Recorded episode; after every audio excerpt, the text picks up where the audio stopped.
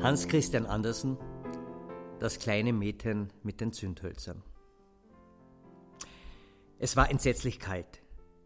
Es schneite und der Abend dunkelte bereits. Es war der letzte Abend im Jahre, Silvesterabend. In dieser Kälte und in dieser Finsternis ging auf der Straße ein kleines armes Mädchen mit bloßem Kopfe und nackten Füßen. Es hatte wohl freilich Pantoffel angehabt, als es von zu Hause fortging. Aber was konnte das helfen? Es waren sehr große Pantoffeln, sie waren früher von seiner Mutter gebraucht worden, so groß waren sie, und diese hatte die Kleine verloren, als sie über die Straße eilte, während zwei Wagen in rasender Eile vorüberjagten. Der eine Pantoffel war nicht wieder aufzufinden, und mit dem anderen machte sich ein Knabe aus dem Staube, welcher versprach, ihn als Wiege zu benutzen, wenn er einmal Kinder bekäme. Da ging nun das kleine Mädchen auf den nackten, zierlichen Füßen, die vor Kälte ganz rot und blau waren. In ihrer alten Schürze trug sie eine Menge Zündhölzer und ein Bund hielt sie in der Hand. Während des ganzen Tages hatte ihr niemand etwas abgekauft, niemand ein Almosen gereicht. Hungrig und frostig schleppte sich die arme Kleine weiter und sah schon ganz verzagt und eingeschüchtert aus. Die Schneeflocken fielen auf ihr langes blondes Haar, das schön gelockt über ihren Nacken hinabfloss, aber bei diesem Schmucke weilten ihre Gedanken wahrlich nicht. Aus allen Fenstern strahlte heller Lichterglanz, und über alle Straßen verbreitete sich der Geruch von köstlichem Gänsebraten. Es war ja Silvesterabend, und dieser Gedanke erfüllte alle Sinne des kleinen Mädchens. In einem Winkel zwischen zwei Häusern, von denen das eine etwas weiter in die Straße vorsprang als das andere, kauerte es sich nieder. Seine kleinen Beinchen hatte es unter sich gezogen, aber es fror nur noch mehr und wagte es trotzdem nicht, nach Hause zu gehen, da es noch kein Schächtelchen mit Streichhölzern verkauft, noch keinen Heller erhalten hatte. Es hätte gewiss vom Vater Schläge bekommen, und kalt war es zu Hause ja auch. Sie hatten das bloße Dach gerade über sich, und der Wind pfiff schneidend hinein, obgleich Stroh und Lumpen in die größten Ritzen gestopft waren. Ach, wie gut musste ein Zündhölzchen tun, wenn es nur wagen dürfte, eines aus dem Schächtelchen herauszunehmen, es gegen die Wand zu streichen und die Finger daran zu wärmen. Endlich zog das Kind eins heraus. Ritsch! Wie sprühte es, wie brannte es! Das Zündholz strahlte eine warme, helle Flamme aus, wie ein kleines Licht, als es das Händchen um dasselbe hielt. Es war ein merkwürdiges Licht. Es kam dem kleinen Mädchen vor, als säße es vor einem großen eisernen Ofen mit Messingbeschlägen und Messingverzierungen. Das Feuer brannte so schön und wärmte so wohltuend.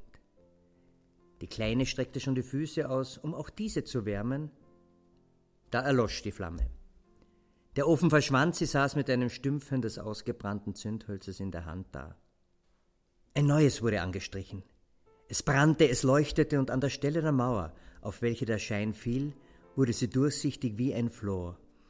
Die Kleine sah gerade in die Stube hinein, wo der Tisch mit einem blendend weißen Tischtuch und feinem Porzellan gedeckt stand, und köstlich dampfte die mit Pflaumen und Äpfeln gefüllte gebratene Gans darauf. Und was noch herrlicher war, die Gans sprang aus der Schüssel und watschelte mit Gabel und Messer im Rücken über den Fußboden hin. Gerade die Richtung auf das arme Mädchen schlug sie ein. Da erlosch das Zündholz, und nur die dicke, kalte Mauer war zu sehen.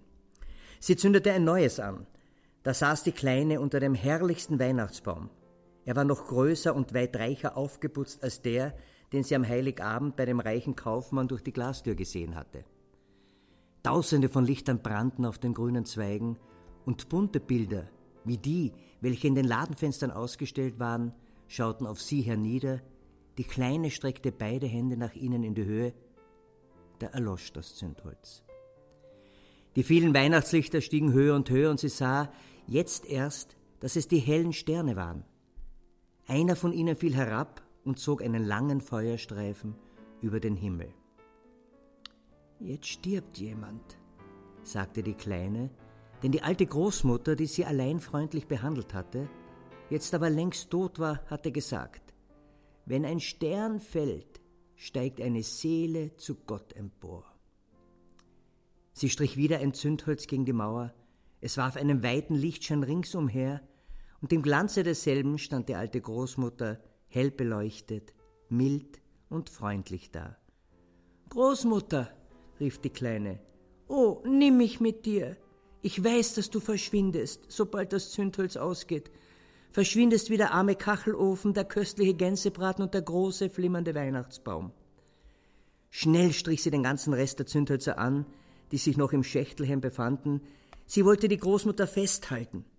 Und die Zündhölzer verbreiteten einen solchen Glanz, dass es heller war als am lichten Tage. So schön, so groß war die Großmutter nie gewesen. Sie nahm das kleine Mädchen auf ihren Arm, und schon schwebten sie empor in Glanz und Freude. Kälte, Hunger und Angst wichen von ihm. Sie waren bei Gott. Aber im Winkel am Hause saß in der kalten Morgenstunde das kleine Mädchen mit roten Wangen, mit Lächeln um den Mund, tot, erfroren, am letzten Tag des alten Jahres. Der Morgen des neuen Jahres ging über der kleinen Leiche auf, die mit den Zündhölzern wovon fast ein Schächtelchen verbrannt war, da saß. Sie hat sich wärmen wollen, sagte man. Niemand wusste, was sie Schönes gesehen hatte, in welchem Glanze sie mit der alten Großmutter zur Neujahrsfreude eingegangen war.